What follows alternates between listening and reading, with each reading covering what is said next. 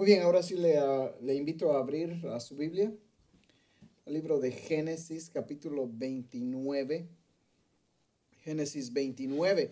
Si nos recordamos, hacemos un recuento rápidamente. Acabamos de dejar a Jacob ah, en camino a Padam Aram, donde ah, él tiene un sueño, donde Dios le aparece a Jacob en un sueño y confirma su propósito en la vida de Jacob. Ah, tanto que Jacob, después de sentirse solo, con temor, triste, desconsolado, acaba de dejar padre, madre, acaba de salir huyendo de su hermano que lo quiere matar. Y Dios le confirma su plan para Jacob y Jacob dice, verdaderamente Dios está aquí y yo no lo sabía. Y yo creo que en ese momento Jacob empieza a tener una relación con Dios que no la había tenido antes. Quizás había escuchado de Dios a través de su abuelo, de su padre, pero no lo había experimentado personalmente. Y en esa ocasión, yo creo que Jacob empieza a ejercitar su fe. Y de aquí en adelante vamos a cubrir más la vida de Jacob y vamos a ver cómo Dios empieza a cumplir su propósito en su vida. Ahora, Jacob es uno de los individuos que yo encuentro en la Biblia y digo, ¿cómo es posible que Dios haya trabajado con este hombre? ¿Cómo es posible que Dios lo haya usado? Si hay alguien en la Biblia que, eh, eh, en mi opinión, no se merece la gracia de Dios, sería Jacob. Por traicionero, por mentiroso, por todo lo que tenía. Sin embargo, también Jacob aparece en, la pared de los héroes, en Hebreos 11, cómo Dios lo usó y a través de él viene la línea mesiánica. Y mi amado hermano, los capítulos que continúan, capítulo 29 y capítulo 30, son mucho más que una historia de amor, porque algunos dicen, esta es la historia de amor de Jacob. No, yo lo veo como una historia de gracia, una historia de gracia de un Dios que no nos llama, no nos escoge porque lo merezcamos. Nos llama porque Él tiene un propósito para nosotros. Y si nos recordamos el capítulo 28, versículo 13, vamos a regresar un poquitito para llevar el, el hilo del estudio.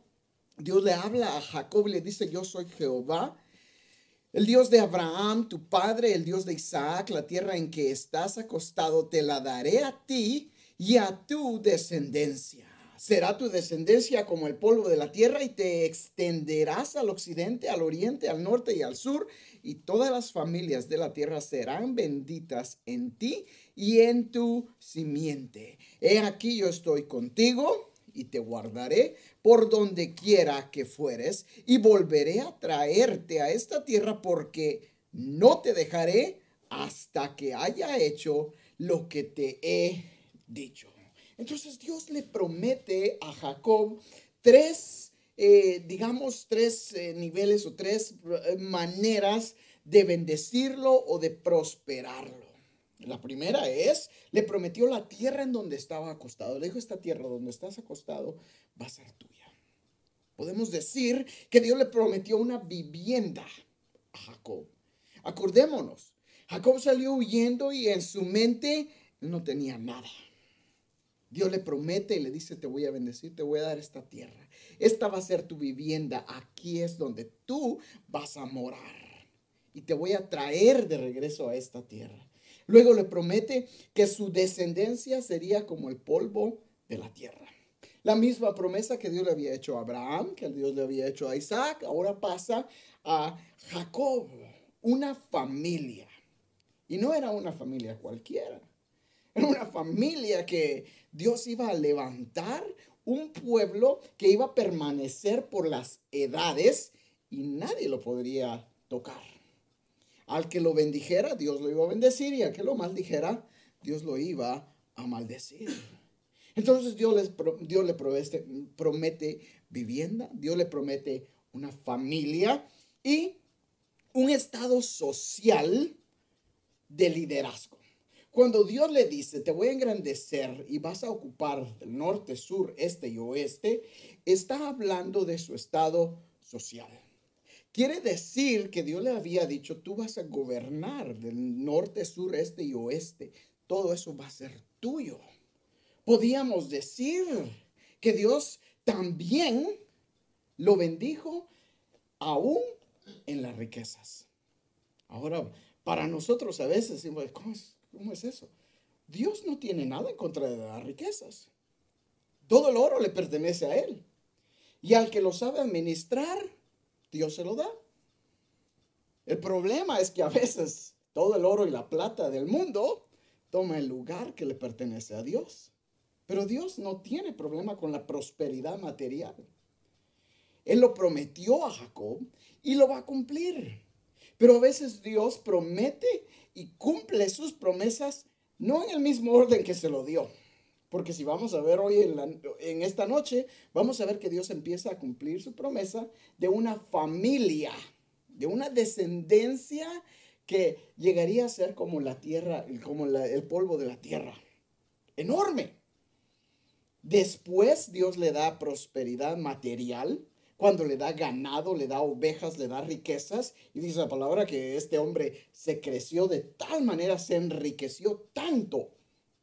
Y al final, Dios lo lleva otra vez a la tierra que Dios lo prometió. Mis amados hermanos, Dios quiere prosperarnos. Y a veces nosotros buscamos la prosperidad material. Y en realidad, cuando nosotros nos dedicamos a Dios y nos enfocamos en Él, Él suple nuestras necesidades. Él ha prometido que no nos va a dejar, que va a proveer para nuestras necesidades, que ninguno de sus hijos mendigará pan y que siempre estará con nosotros. Y debemos de recordar nosotros esa promesa. Y el versículo 1, capítulo 29 nos dice, siguió luego Jacob su camino y fue a la tierra de los orientales y miró y vio un pozo en el campo y he aquí tres rebaños de ovejas que yacían cerca de él, porque de aquel pozo abrevaban los ganados y había una gran piedra sobre la boca del pozo. Y juntaban ahí todos los rebaños y revolvían la piedra de la boca del pozo y abrevaban las ovejas y volvían la piedra sobre la boca del pozo a su lugar. Y les dijo Jacob, hermanos míos, ¿de dónde sois? Ellos respondieron, de Arán somos. Él les dijo, ¿conocéis a Labán, hijo de Nacor? Y ellos dijeron, ah, sí, lo conocemos. Y vamos a ver enseguida quién era este. Y él les dijo, ¿está bien? Y ellos dijeron, bien. Y he aquí, Raquel su hija viene con las ovejas. Y él dijo, he aquí es aún muy de día. No es tiempo todavía de recoger el ganado. Abrevad las ovejas e id a apacentarlas. Y ellos respondieron, no podemos hasta que se junten todos los rebaños y remuevan la piedra de la roca del pozo para que abrevemos las ovejas. Vea lo que tenemos aquí. Jacob por, llega por fin a su destino. Después de varios meses quizás estar caminando desde de donde estaba, se me escapa el lugar donde había salido, hasta Harán, se cree que habían 450 millas, más o menos. Entonces, no cabe duda, pasó bastante tiempo en el camino. Llega a donde están ah, estos pastores pastoreando las ovejas y empieza a, a conversar con ellos, ¿verdad? De repente le dicen, no, pues nosotros somos de, Harán, donde es también Labán, y aquí viene su hija. Y este Jacob, siendo el tramposo que siempre ha sido y el que ya está acostumbrado, vea lo que les dice, les dice, todavía el día está muy temprano, ¿por qué no? vayan a alimentar a sus ovejas. Quizás Jacob quería estar solo con Raquel y hablar con ella separarlos en, cierta manera nosotros para entenderlo quizás diríamos vayan a ver si ya puso la marrana decimos a veces verdad es para ponerlo en, el lenguaje que entendamos. Ah, Jacob los manda a, ir a alimentar a sus ovejas para poder él hablar con Raquel. Sin embargo ellos le dicen ah no no no podemos todavía tenemos que esperar. Puede ser que también estos hombres estaban interesados en Raquel. Y por eso era que no se iban. Estaban esperando hasta que ella llegara ahí. Y vamos a ver que Raquel era una mujer hermosa. Y dice el versículo 9, mientras él aún hablaba con ellos, Raquel vino con el rebaño de su padre, porque ella era la pastora. Y sucedió que cuando Jacob vio a Raquel, hija de Labán, hermano de su madre, y las ovejas de Labán, el hermano de su madre, se acercó Jacob y removió la piedra de la boca del pozo y abrevó el regaño de Labán, ah, rebaño de Labán, hermano de su madre. Y Jacob besó a Raquel y alzó su voz y lloró. Y Jacob dijo a Raquel que él era hermano de su padre y que era hijo de Rebeca. Y ella corrió y dio las nuevas a su padre. Así que oyó Labán las nuevas de Jacob, hijo de su hermana, corrió y recibirlo y lo abrazó, lo besó y lo trajo a su casa. Y él cantó a y él contó a Labán todas estas cosas. Y Labán le dijo, ciertamente hueso mío y carne mía eres. Y estuvo con él durante un mes. Amor a primera vista. Llega Raquel y Jacob inmediatamente se enamora de ella. No cabe duda. Vamos a ver enseguida que era de verdad hermosa. Eh, pero mis amados hermanos, hay algo que nosotros debemos de aprender. En estos capítulos no vamos a ver que Jacob o Raquel o su padre buscan la voluntad de Dios para nada. Se menciona el nombre de Dios, pero Dios no tiene nada que ver en los momentos que lo mencionan. Y Jacob en realidad se fija en las apariencias. Él piensa que ha llegado a su destino final y que ha encontrado a la mujer que Dios tiene para él. Pero en realidad, al ver la historia, podemos ver que quizás no es así. Y muchas veces nosotros, mis amados hermanos, nos dejamos guiar por las apariencias. Nos dejamos guiar por lo que vemos, por lo que el mundo nos ofrece o por lo primero que encontramos. Y se nos olvida buscar la voluntad de Dios. Si Jacob hubiera pedido la voluntad de Dios, quizás Dios le hubiera contestado y hubiera dicho, esta no es la que tengo para ti. Porque vamos a ver más adelante que Raquel también es una mentirosa porque ella también consciente con que su padre haga el cambio la noche de boda. No solo consciente con eso, sino que más adelante, cuando él sale de la casa de Labán, ella se lleva los ídolos. También es, es una tramposa. Están hechos uno para el otro, pero no están en la voluntad de Dios.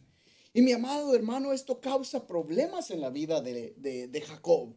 Y sabe usted que a veces cuando nosotros nos guiamos por nuestros instintos, por, nuestro, por nuestra vista, lo único que nos acarreamos son problemas. Son más problemas que bendiciones. Y eso fue lo que aquí eh, eh, Jacob se acarrió al verla y hablarle y se pone a llorar. Ay, te encontré, amada mía. Pues si eso no es la voluntad de Dios, pero bueno, ya vas a llorar más. Y no cabe duda que Labán al verlo se regocija porque Labán sabe que, que Jacob viene de la familia de su, de su hermana Rebeca, quien era esposa de Isaac. ¿Y que tenían ellos? Dinero. Si nos acordamos en el capítulo 24, cuando llega el siervo de Abraham a buscar esposa para Isaac, le da pendientes a Rebeca y Labán ve los pendientes y dice, ay, hombre de Dios, ¿qué estás haciendo aquí afuera? Pásale, pásale. Era interesado, ¿verdad? No cabe duda que Jacob aquí se va a, va a encontrar la horma de su zapato, como decimos. Seguimos leyendo el versículo 15. Aquí es donde empieza a ponerse bueno. Entonces dijo Labán a Jacob, por ser tú, mi hermano, ¿me servirás de balde? Dime cuál será tu salario. Ahora déjeme yo imaginarme a Jacob, ¿verdad? ¿Cómo trabajar por salario? Si yo no vine a trabajar, yo vine a buscar esposa. ¿Quién dijo de trabajo? Pero después de un mes, el tío le dice, bueno, Jacob, ¿qué estás haciendo aquí? te vamos a poner a trabajar. Y Labán, versículo 16, tenía dos hijas. El nombre de la mayor era Lea y el nombre de la menor Raquel. Y los ojos de Lea eran delicados, pero Raquel era de lindo semblante y de hermoso parecer. Ahora, la Biblia no deja detalles como estos escondidos. Cuando la Biblia dice que Lea era de ojos, eh, eh, ¿cómo es que dice? Delicados, de ojos delicados, está diciendo de cierta manera que no tenía brillo sus ojos. Literalmente la palabra que se utiliza en, en hebreo quiere decir que no tenían brillo los ojos de ella.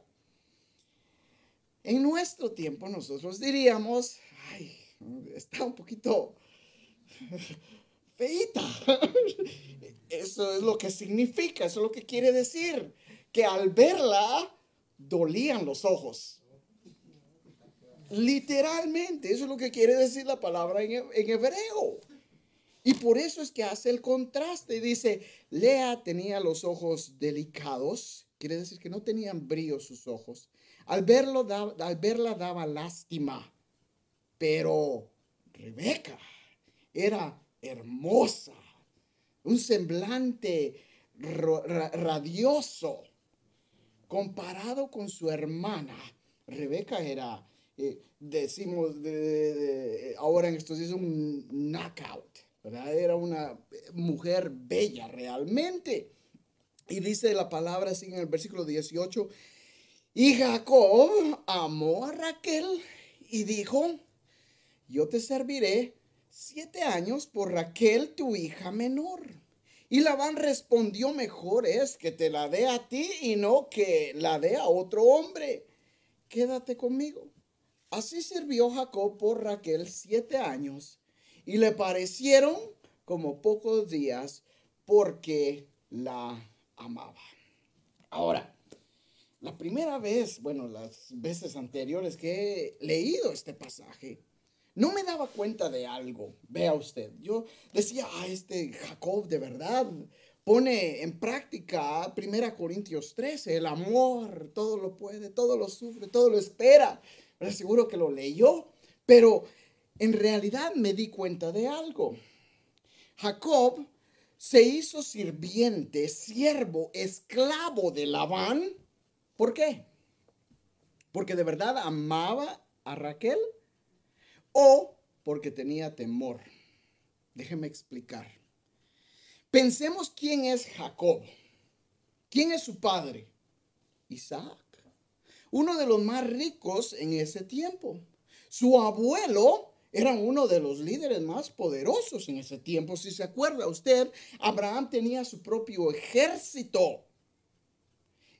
Jacob tomó la herencia como el primogénito. Nos acordamos cómo él robó la primogenitura. Quiere decir que todos los bienes, toda la herencia, todo el dinero, todo lo que Abraham, y Isaac tenían, pasó a él. Jacob tenía posesiones. Él tenía suficiente para haberle dicho a su tío, ok, cuál es la dote, que era lo que se acostumbraba para decir, me, quiero casar con tu, con tu hija, cuál es la dote, cuál es el precio básicamente. Y el padre decía, bueno, 10 eh, mil dólares, ok, que están los 10 mil dólares. ¿Tenía Jacob el dinero? Sí. Pero se encontraba en una situación donde había salido huyendo de su casa. Entonces, en vez de ser el hijo que podía llegar a su padre y decirle, padre, dale la dote para mi esposa, él tenía temor de regresar. Y el haber salido de su casa lo hizo actuar como un hombre que no tenía nada, que lo había perdido todo. Entonces en la mente de Jacob no le quedaba otra que trabajar por la esposa que quería, cuando fácilmente hubiera podido actuar como un hijo de un hombre rico. ¿Sabe usted que nosotros a veces somos así? A veces las personas, quizás no usted, quizás no yo, pero que dejan el Evangelio y van al mundo a buscar en el mundo lo que el mundo les da. Y dejan los, las bendiciones que tienen en Dios por seguir sus placeres en el mundo. Y se convierten de un hijo de un Dios todopoderoso, de un rey que lo tiene todo, pasan a ser esclavos por temor.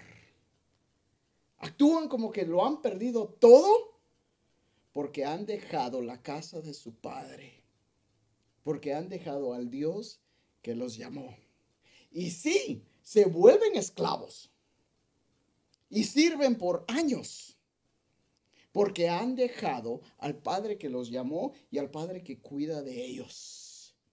Cuando en realidad, si se dieran cuenta, pudieran decir, como dijo el hijo pródigo, ¿qué estoy haciendo aquí? En la casa de mi padre hay siervos y hay comida y yo estoy aquí muriéndome de hambre, comiendo con los cerdos.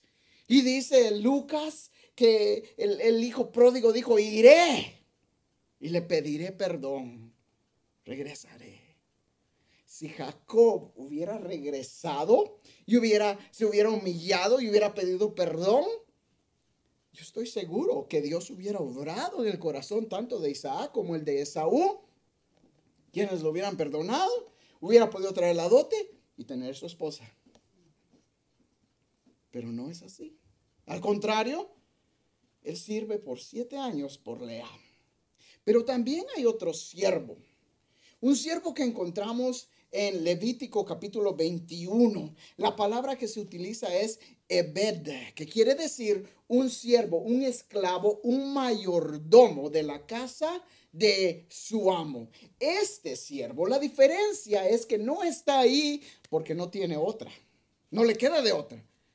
Este siervo está ahí por amor. ¿Por amor a quién? Bueno, primero, por amor a su amo, al que lo tomó por siervo, por esclavo, y luego por amor a su familia. Este siervo reconoce y se da cuenta que él no tiene nada. Que todo lo que tiene le pertenece a su amo. Y sirve a su amo por amor. Esos somos nosotros. O esos deberíamos de ser nosotros, debemos de ser nosotros.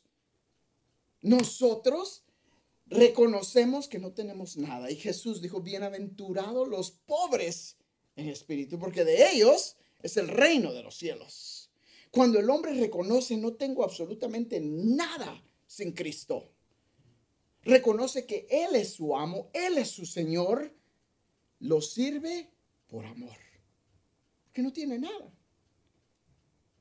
Y dice eh, Levíticos 21, si ese siervo después de los siete años en, el cual él podía ser libre, se da cuenta y dice, yo amo a mi amo, yo amo a mi esposa, a mis hijos, no, no, no saldré libre. Entonces el amo lo llevaría a la puerta de la ciudad y le horadaría la oreja, le abriría la oreja y él sería su siervo para siempre. Siervo por amor o siervo por temor. Lo dijo que lo considere usted, pero yo he cambiado mi manera de ver el servicio de Jacob después de, de haberme dado cuenta de esto. Seguimos adelante. Versículo 21. Ay, qué rápido pasa el tiempo. Entonces dijo Jacob a Labán, dame mi mujer porque mi tiempo se ha cumplido para unirme a ella. Entonces Labán juntó a todos los varones de aquel lugar e hizo banquete. Y sucedió que a la noche tomó a Lea su hija y se la trajo. Y él se llegó a ella y dio Labán a su sierva Silpa, a su hija Lea por criada. Venida la mañana, he aquí que era Lea. Y Jacob dijo a Labán, ¿qué es esto que me has hecho? No no, perdón, no te he servido por Raquel, ¿por qué pues me has engañado? Y Labán respondió, no se hace así en nuestro lugar, que se dé la menor antes de la mayor. ¿Cree usted que su tío había escuchado lo que Jacob había hecho? Claro que sí. Dice Jacob, tú habrás engañado a tu hermano y a tu padre, pero aquí no se hacen así las cosas. Jamás se da la menor antes que la mayor, dice el versículo 27. Cumple la semana de esta y se te dará también la otra por el servicio que hagas conmigo otros siete años. E hizo Jacob así, cumplió la semana de, aquella, y él le dio a Raquel su hija por mujer. Y dio la van a Raquel su hija, su, su sierva Bilha por criada. Y se llegó también a Raquel y la amó también más que a Lea y sirvió a, la, a Labán aún otros siete años. Ahora yo sé que muchos sentimos un poco de compasión por Lea, por esta Lea. ¿Cómo era que Jacob no la quería? pensemos en realidad lo que Lea hizo. ¿Usted cree que Lea de repente se, se despertó la siguiente mañana y dijo, ay, ¿cómo es que estoy casada? ¿Qué, hay? Jacob es mi esposo ahora. ¿Usted cree que ella consintió con el engaño? Absolutamente consintió con el engaño. No solo el papá engañó a Jacob, sino que Lea también engañó a Jacob y Raquel engañó a Jacob. Ahora puede usted imaginarse la sorpresa de Jacob. La siguiente mañana ver a Lea, claro que le dolieron los ojos al ver, ¿dónde está Raquel? Y en vez tiene a la delicada de ojos de Lea. Y mi amado hermano, Jacob está recogiendo lo que sembró. Que se hace se paga. Pero eso es bíblico. La palabra de Dios nos dice en Gálatas 6, 7. No os engañéis. Dios no puede ser burlado, pues todo lo que el hombre sembrare, esto también segará. Porque el que siembra para su carne, de la carne segará corrupción. Pero el que siembra para el espíritu, del espíritu recibirá vida eterna. Pensemos que sembró Jacob unos meses antes. Sembró mentira engaño. Sembró en la carne. Y ahora la carne resulta que le da el fruto de lo que sembró. Amado hermano, al hombre podemos engañar, pero ¿podremos engañar a Dios? No, no os engañéis, Dios no puede ser burlado. ¿Qué está sembrando usted hoy en su vida? Si sembramos mentira, vamos a sembrar falsedad. Si sembramos discordia, vamos a cosechar pleitos, rencillas. Si sembramos envidia, vamos a cosechar corrupción. Si sembramos codicia, vamos cosechar amor al materialismo. Si sembramos rencor, vamos a cosechar amargura. Si sembramos infidelidad, vamos a cosechar idolatría. Si sembramos la verdad de Dios, vamos a cosechar un corazón piadoso. ¿Qué está sembrando usted en su vida? Porque a veces, sin darnos cuenta, estamos sembrando una semilla en la carne que va a resultar algo más grande en el futuro. Sin darnos cuenta. ¿Qué le estamos enseñando a nuestros hijos? ¿Qué estamos sembrando en sus corazones? Yo espero que sea la verdad de Dios para que ellos cosechen un corazón piadoso. De lo contrario, mi amado hermano, tendremos el problema de Jacob. Él sembró engaño y cosechó engaño. Engaño del suegro, de Raquel y de Lea. Pero dije que estos capítulos no son tanto de una historia de amor, sino más de la gracia de Dios.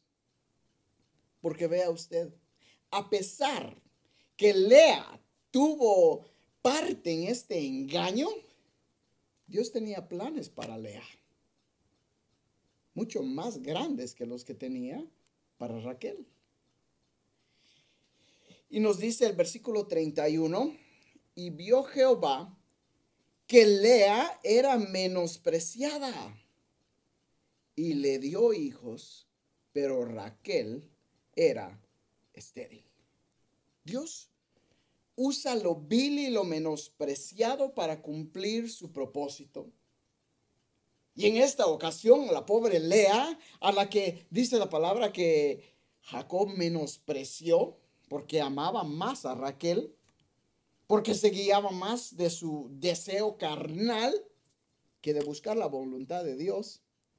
Dios usó a Lea de tal manera que de Lea vino Judá, de Judá vino David, de David vino el Mesías.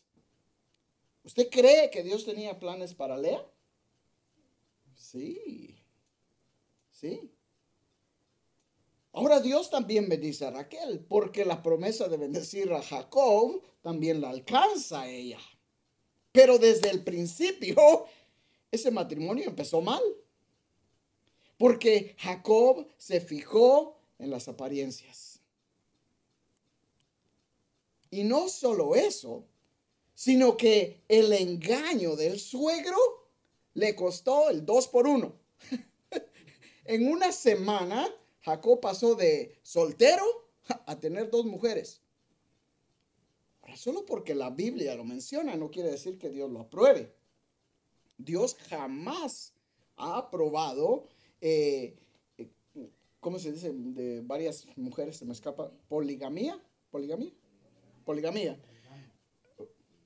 Eso, bueno, eh, Dios jamás lo ha aprobado. Y estoy, estoy seguro que, bueno, pero ¿qué de David? ¿Qué de Salomón? 300 mujeres, 700 concubinas. Una vez hablaba con un joven y aquí, si pudiera ser un héroe de la Biblia, ¿quién serías? Salomón. ¿Por qué Salomón? Porque tuvo mil mujeres. No puedes con una. No puedes con una. Ahora quieres mil. ¿Y tú crees que Dios vio eso con agrado? Y dice la palabra que las mujeres apartaron el corazón de Salomón. Entonces, mi amado hermano, ese, matrimonio que Dios tenía planeado para Jacob, el matrimonio que Dios le prometió y le dijo, voy a bendecir tu descendencia, va a ser como la arena del de, polvo de la tierra, más que el polvo de la tierra. Era porque Dios tenía un plan para Jacob y porque Dios estaba dispuesto a bendecirlo a pesar de sus errores. Y Dios bendice a Raquel de Raquel nace José y Benjamín. José que viene a ser un tipo de Jesucristo, pero no es la línea mesiánica. Y sabe usted que Primera Corintios, yo sé que lo sabemos, Primera Corintios 2, 26, lo leo rápidamente. Dice Pablo, pues mirad, hermanos, vuestra vocación, que no sois muchos sabios según la carne, ni muchos poderosos, ni muchos nobles, sino que lo necio del mundo escogió Dios para avergonzar a los sabios, y lo débil del mundo escogió Dios para avergonzar a lo fuerte. Y lo vil del mundo y lo menospreciado escogió Dios y lo que no es para deshacer lo que es a fin de que nadie se jacte en su presencia. Vea usted, cuando nosotros creemos que podemos hacer las cosas, es cuando fallamos. Pero cuando nos damos cuenta y decimos, Señor, yo soy lo más vil, soy débil, no puedo. Es lo que Dios usa para avergonzar a lo fuerte. En esta ocasión, Lea era la menospreciada, pero Dios la usó a ella para traer la línea mesiánica. Mientras que Raquel, la favorita, también alcanzó la bendición.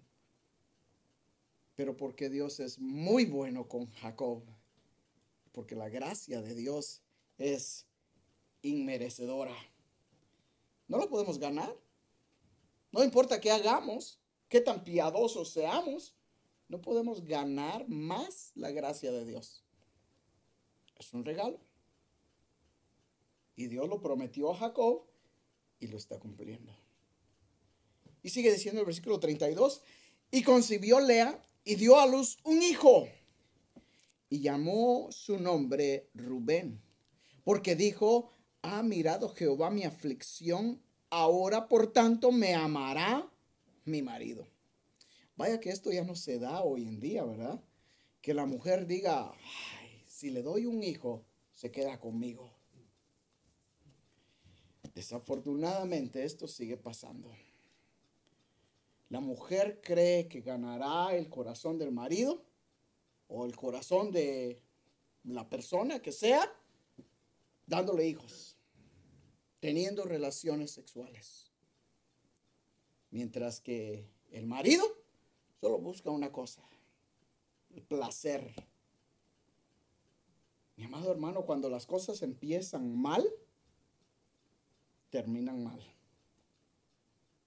Eso lo podemos ver vez tras vez tras vez.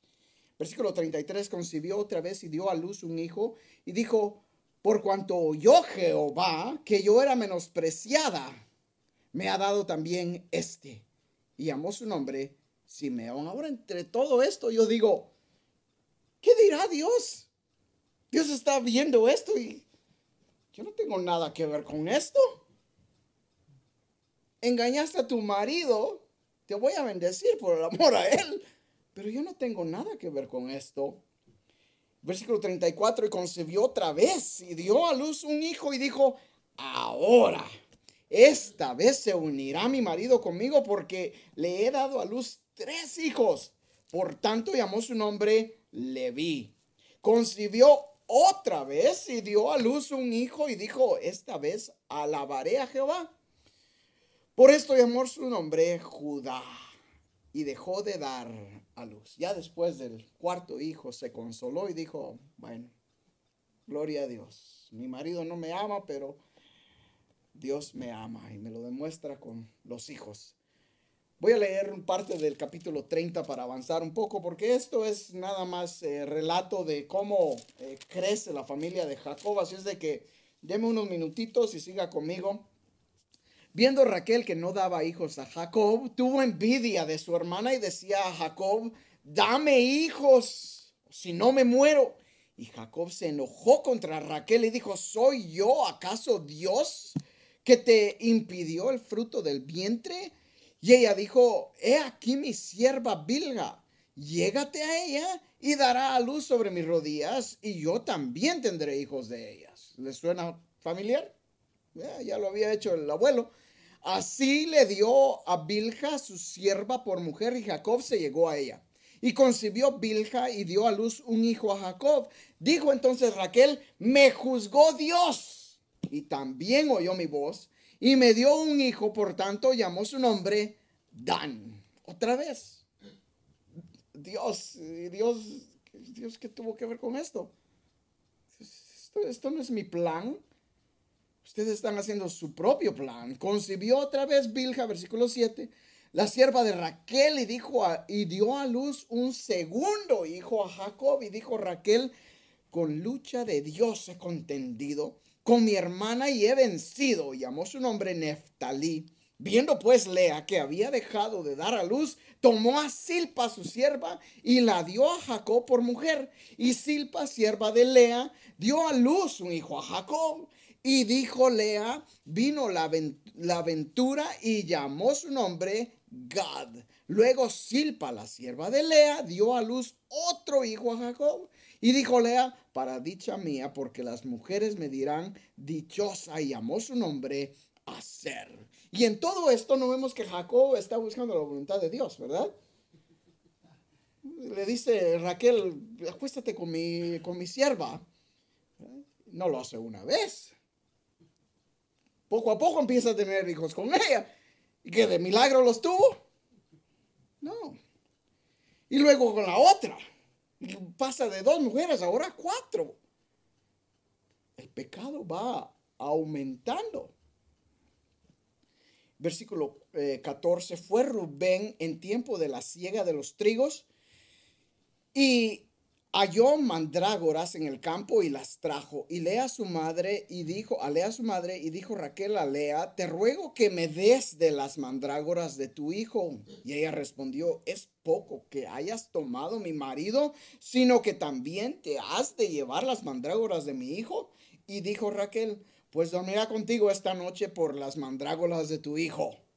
Cuando pues Jacob volvía del campo a la tarde, salió Lea a él y le dijo, llégate a mí porque a la verdad te he adquirido por las mandrágoras de mi hijo y durmió con ella aquella noche. Ahora estas mandrágoras eran eh, eh, como un tipo flor, era una superstición que había en ese tiempo que si la mujer comía de estas, este fruto, esta flor, eh, era más fértil.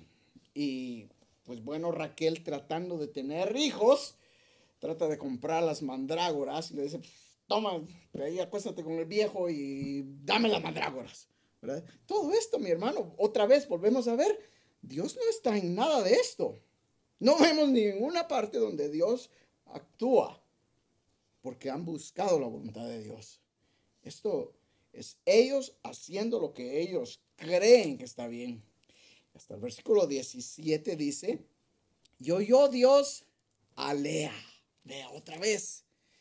Oyó Dios a Lea y concibió. Y dio a luz un quinto hijo a Jacob. Y dijo Lea, Dios me ha dado mi recompensa por cuanto di mi sierva a mi marido. Por eso llamó su nombre Isaacar.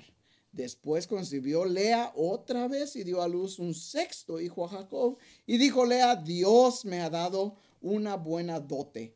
Ahora morará conmigo mi marido porque le he dado a luz seis hijos y llamó su nombre Zabulón. Después dio a luz una hija y llamó su nombre Dina. Y se acordó Dios de Raquel y la oyó Dios y le concedió hijos. Y, y concibió y dio a luz un hijo y dijo, Dios ha quitado mi afrenta. Y llamó su nombre José, diciendo, añádame Jehová otro hijo.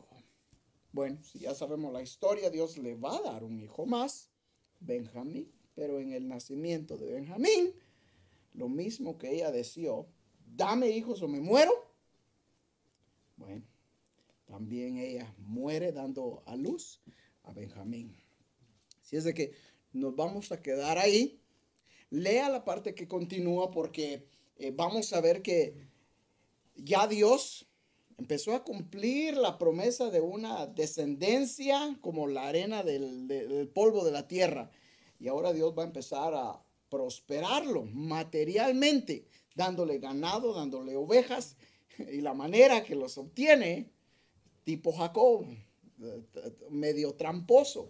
Pero vamos a ver qué es lo que todo esto significa. Así es de que les invito a que inclinen su rostro y vamos a quedar despedidos. Señor, Padre, gracias porque tú eres un Dios que no tolera el pecado, eres un Dios justo, pero también eres un Dios de gracia. tu gracia es tan grande y tan inmerecedora que aún cuando el hombre no busca tu voluntad, tú aún cumples sus promesas de bendecir, de prosperar. Como lo vemos en tu siervo Jacob. Y Señor, perdónanos porque quizás a veces buscamos nosotros en nuestra propia manera ser prosperados a nuestra manera. Y nos olvidamos de buscar tu voluntad